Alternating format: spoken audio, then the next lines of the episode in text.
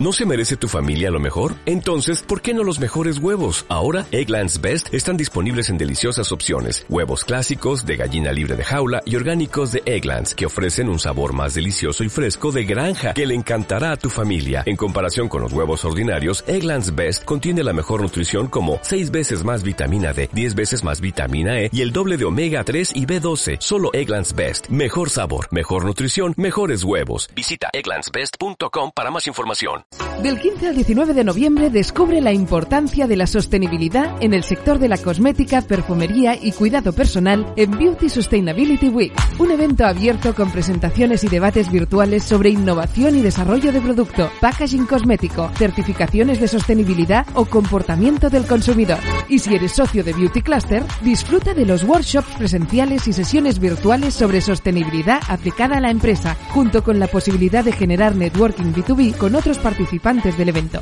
Regístrate de forma totalmente gratuita en beautycluster.es. Beauty Sustainability Week, organizado por Beauty Cluster y con el apoyo de Rafesa, Inedit, BioGrundel y Provital. Bipods by Beauty Cluster.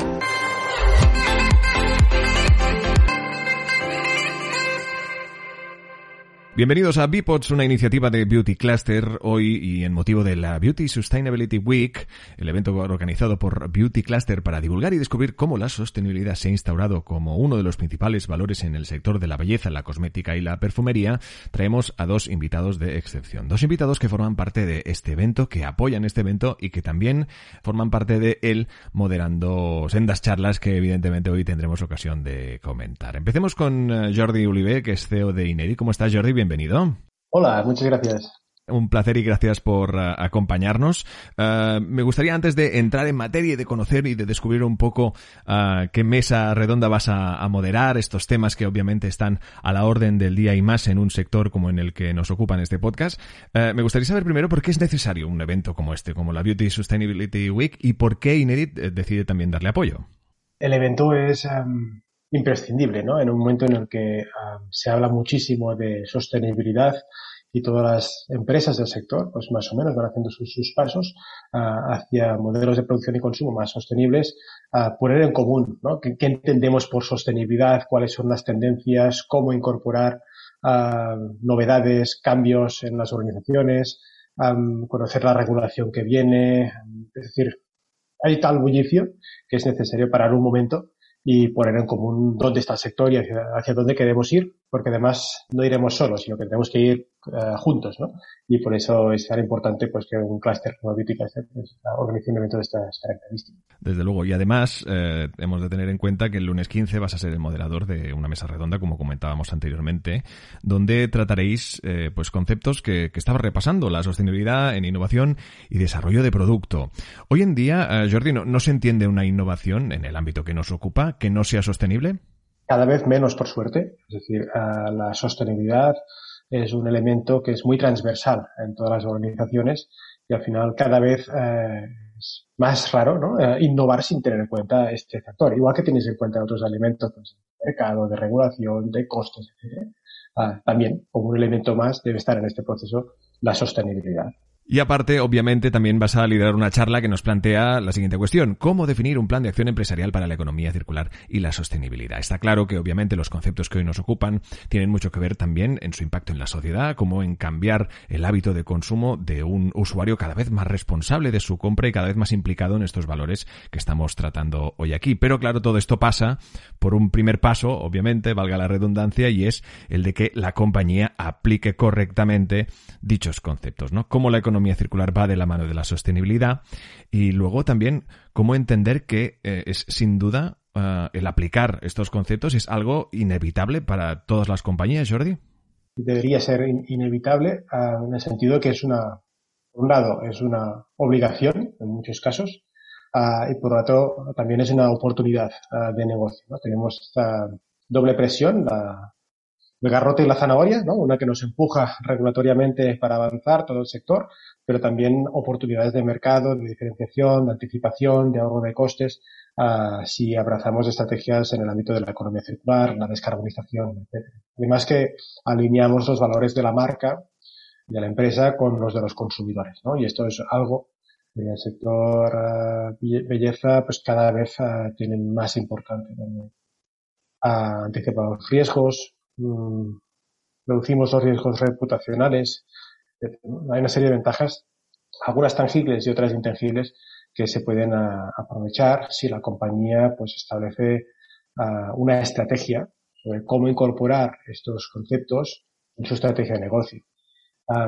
y aquí es importante que cada empresa defina su hoja de ruta, que piense qué es la sostenibilidad en mi negocio, porque tenemos diferentes subsectores, tenemos diferentes posiciones en la cadena de valor, diferentes motivaciones y por lo tanto aquí el, copiar y pegar no funciona, sino que tenemos que reflexionar cada uno de nosotros en nuestra compañía dónde estamos, qué es relevante para nosotros, dónde queremos estar a medio plazo, no, en 2050, esto sería ciencia ficción, en 2025, 2030, dónde queremos estar, en qué nos queremos diferenciar, queremos ser líderes, queremos ser followers, cuál es nuestro posicionamiento en temas de sostenibilidad y a partir de aquí idear las acciones que debemos llevar a cabo, los proyectos, los cambios que tenemos que hacer para lograr estar donde queremos estar.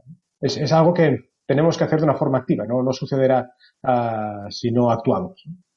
Claro, forma activa, también constante. Hablas del futuro, me gustaría hablar del presente, en qué momento estamos, es decir, el sector que nos ocupa, eh, en qué punto está en, referencia eh, pues a sostenibilidad, como no, también en, economía circular. ¿Cómo lo ves tú? Bueno, estamos en un momento, uh, aparte de muy interesante, es un momento de, cambios, pero creo que todavía estamos en una fase de, vemos el futuro ah, con unos ojos, ¿no? Con una, lupa. y el presente, los pies todavía los tenemos en un presente que está, se parece demasiado pasado, ¿no? estamos en un momento de transición. entonces tenemos ya ah, compañías que hace muchos años que están trabajando con principios de sostenibilidad muy vinculados también a la naturalidad ¿no? Ah, de los ingredientes, etcétera. Esto es, es un paso, pero tenemos que ir hacia una visión más amplia de lo que significa sostenibilidad, introducir nuevas métricas, la huella de carbono, la huella hídrica, con una visión de ciclo de vida de la compañía y del producto y que nos permitan también, a través de una verificación externa, llegar a comunicar datos más cuantitativos, objetivos, sin trade-offs, ¿no?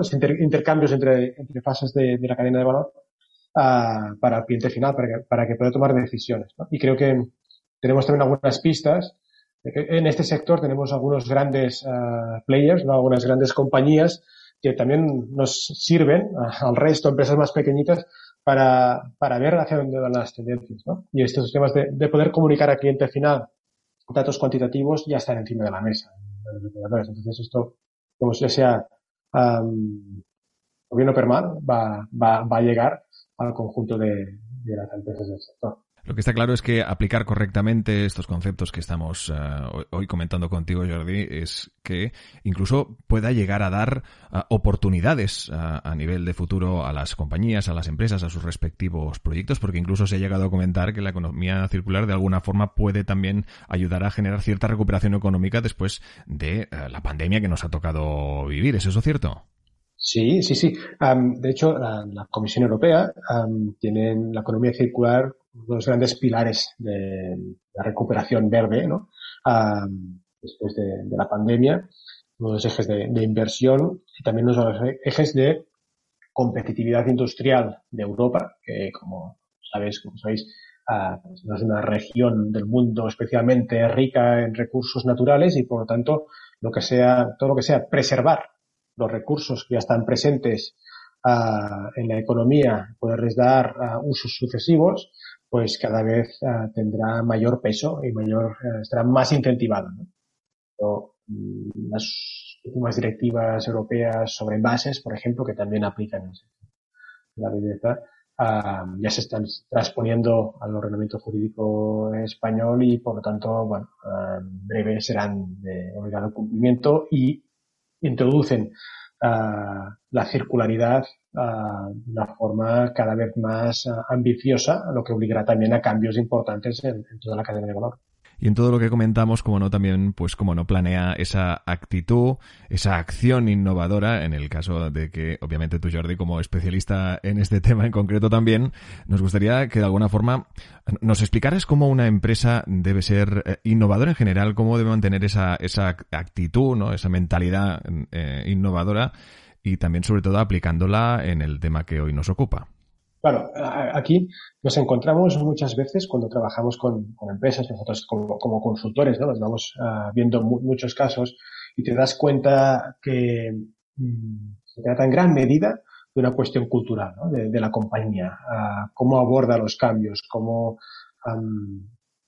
planifica, cómo de inconformista es con su presente. ¿no? y aquí lo más fundamental es en un momento de, grandes cambios donde mirar adelante es incierto, es decir, ahora mismo hacer planes estratégicos pues, a, tres años vista ya es a muy largo plazo. es esta actitud, yo creo, de, voluntad de mejora continua, de tener las antenas ah, bien colocadas para entender lo que está sucediendo, poder anticipar a tiempo y quizá no, no para ah, ganar mm, ventajas competitivas, pero sí para tener una, alerta temprana y poderte adaptar a tiempo a, los cambios que, están viniendo. creo que es un tema más de actitud, en primer lugar, y después de proceso, ¿no? de tener integrados los, procesos de, innovación, de mejora continua ah, dentro de las compañías y poderse respaldar en datos. Porque al final aquí la, intuición ah, tiene un valor pero ya no tenemos por qué ah, guiarnos solamente por la intuición, sino que tenemos ya herramientas que nos permiten medir. Ah, el impacto ambiental de los productos, de las operaciones, de los procesos. Por tanto, ah, creo que es, es el momento de, de pasar de la intuición a los datos también. Está claro, y además también tener afinada esa capacidad de autocrítica, ¿no? Que muchas veces a las compañías les cuesta a la hora de innovar, ¿no? Es ver qué no se está, que se está haciendo mal o bien que se podría hacer mejor. Exacto, exacto. Esto, es fundamental. porque la, autocrítica a veces es penalizada, ¿no?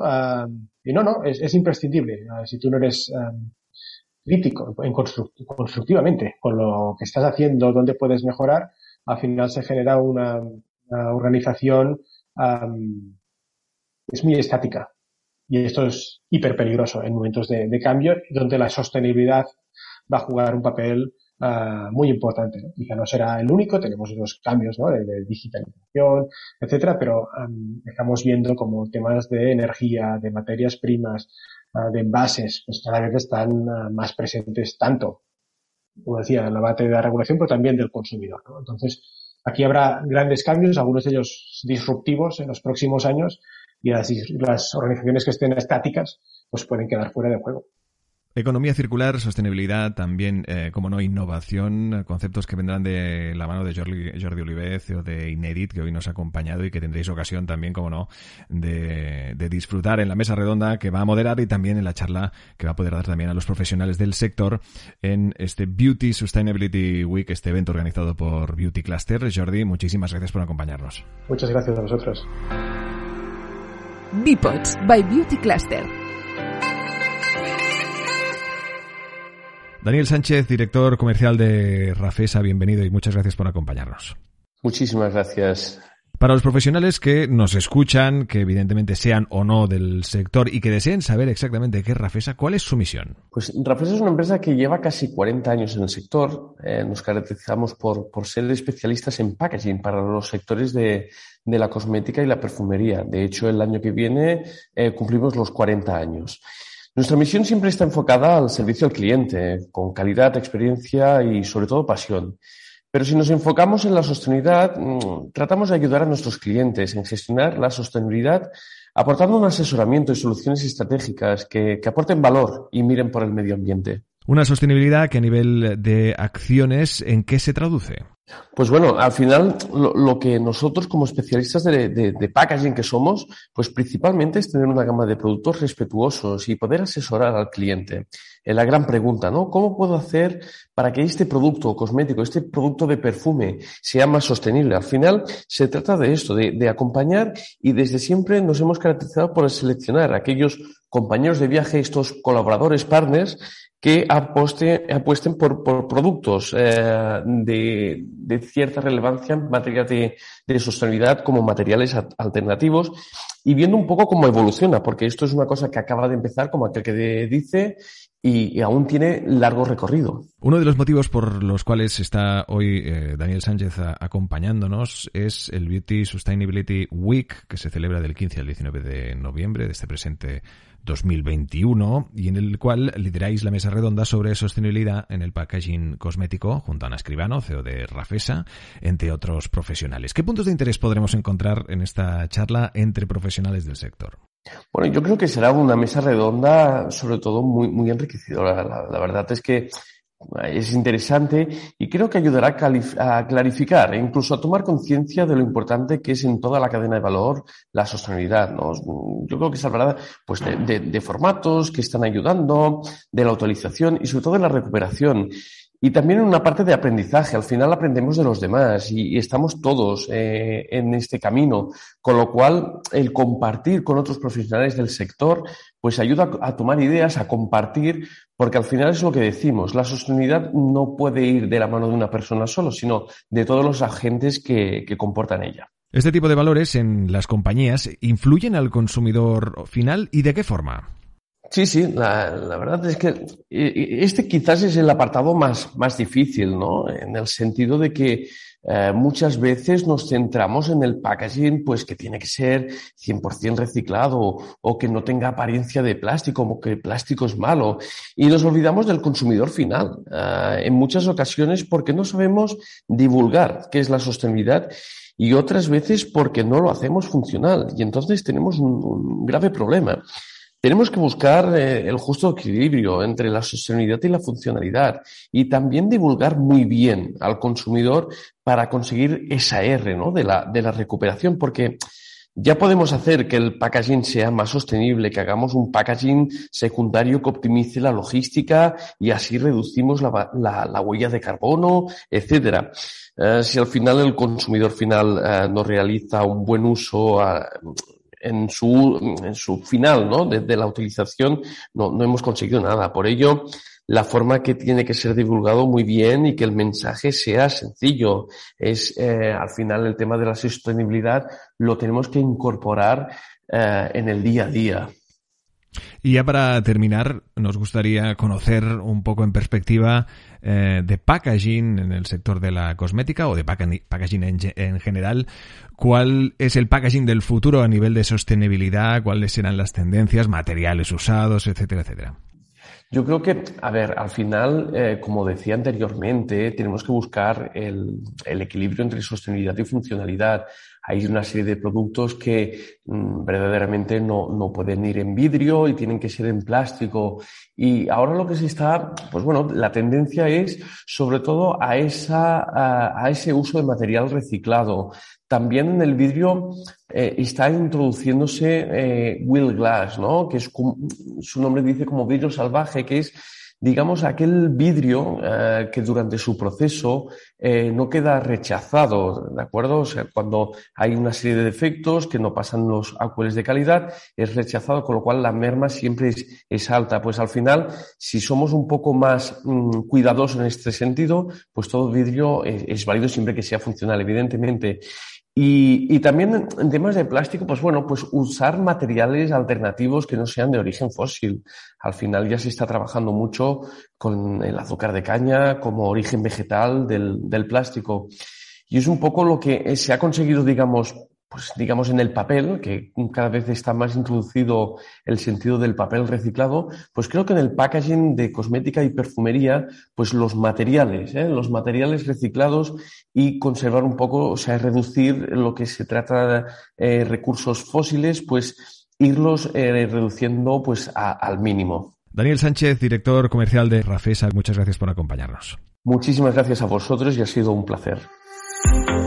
Descubre nuestra propuesta de valor, nuestros proyectos y las compañías que forman parte de un ecosistema que promueve la colaboración con el propósito de potenciar el desarrollo sostenible y la competitividad en el sector de la belleza en beautycluster.es, en nuestras redes sociales, LinkedIn, Instagram, Twitter y en nuestro canal de Vimeo.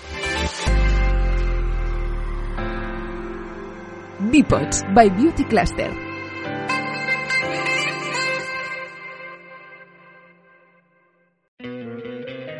te encantaría tener 100 dólares extra en tu bolsillo? Haz que un experto bilingüe de TurboTax declare tus impuestos para el 31 de marzo y obtén 100 dólares de vuelta al instante.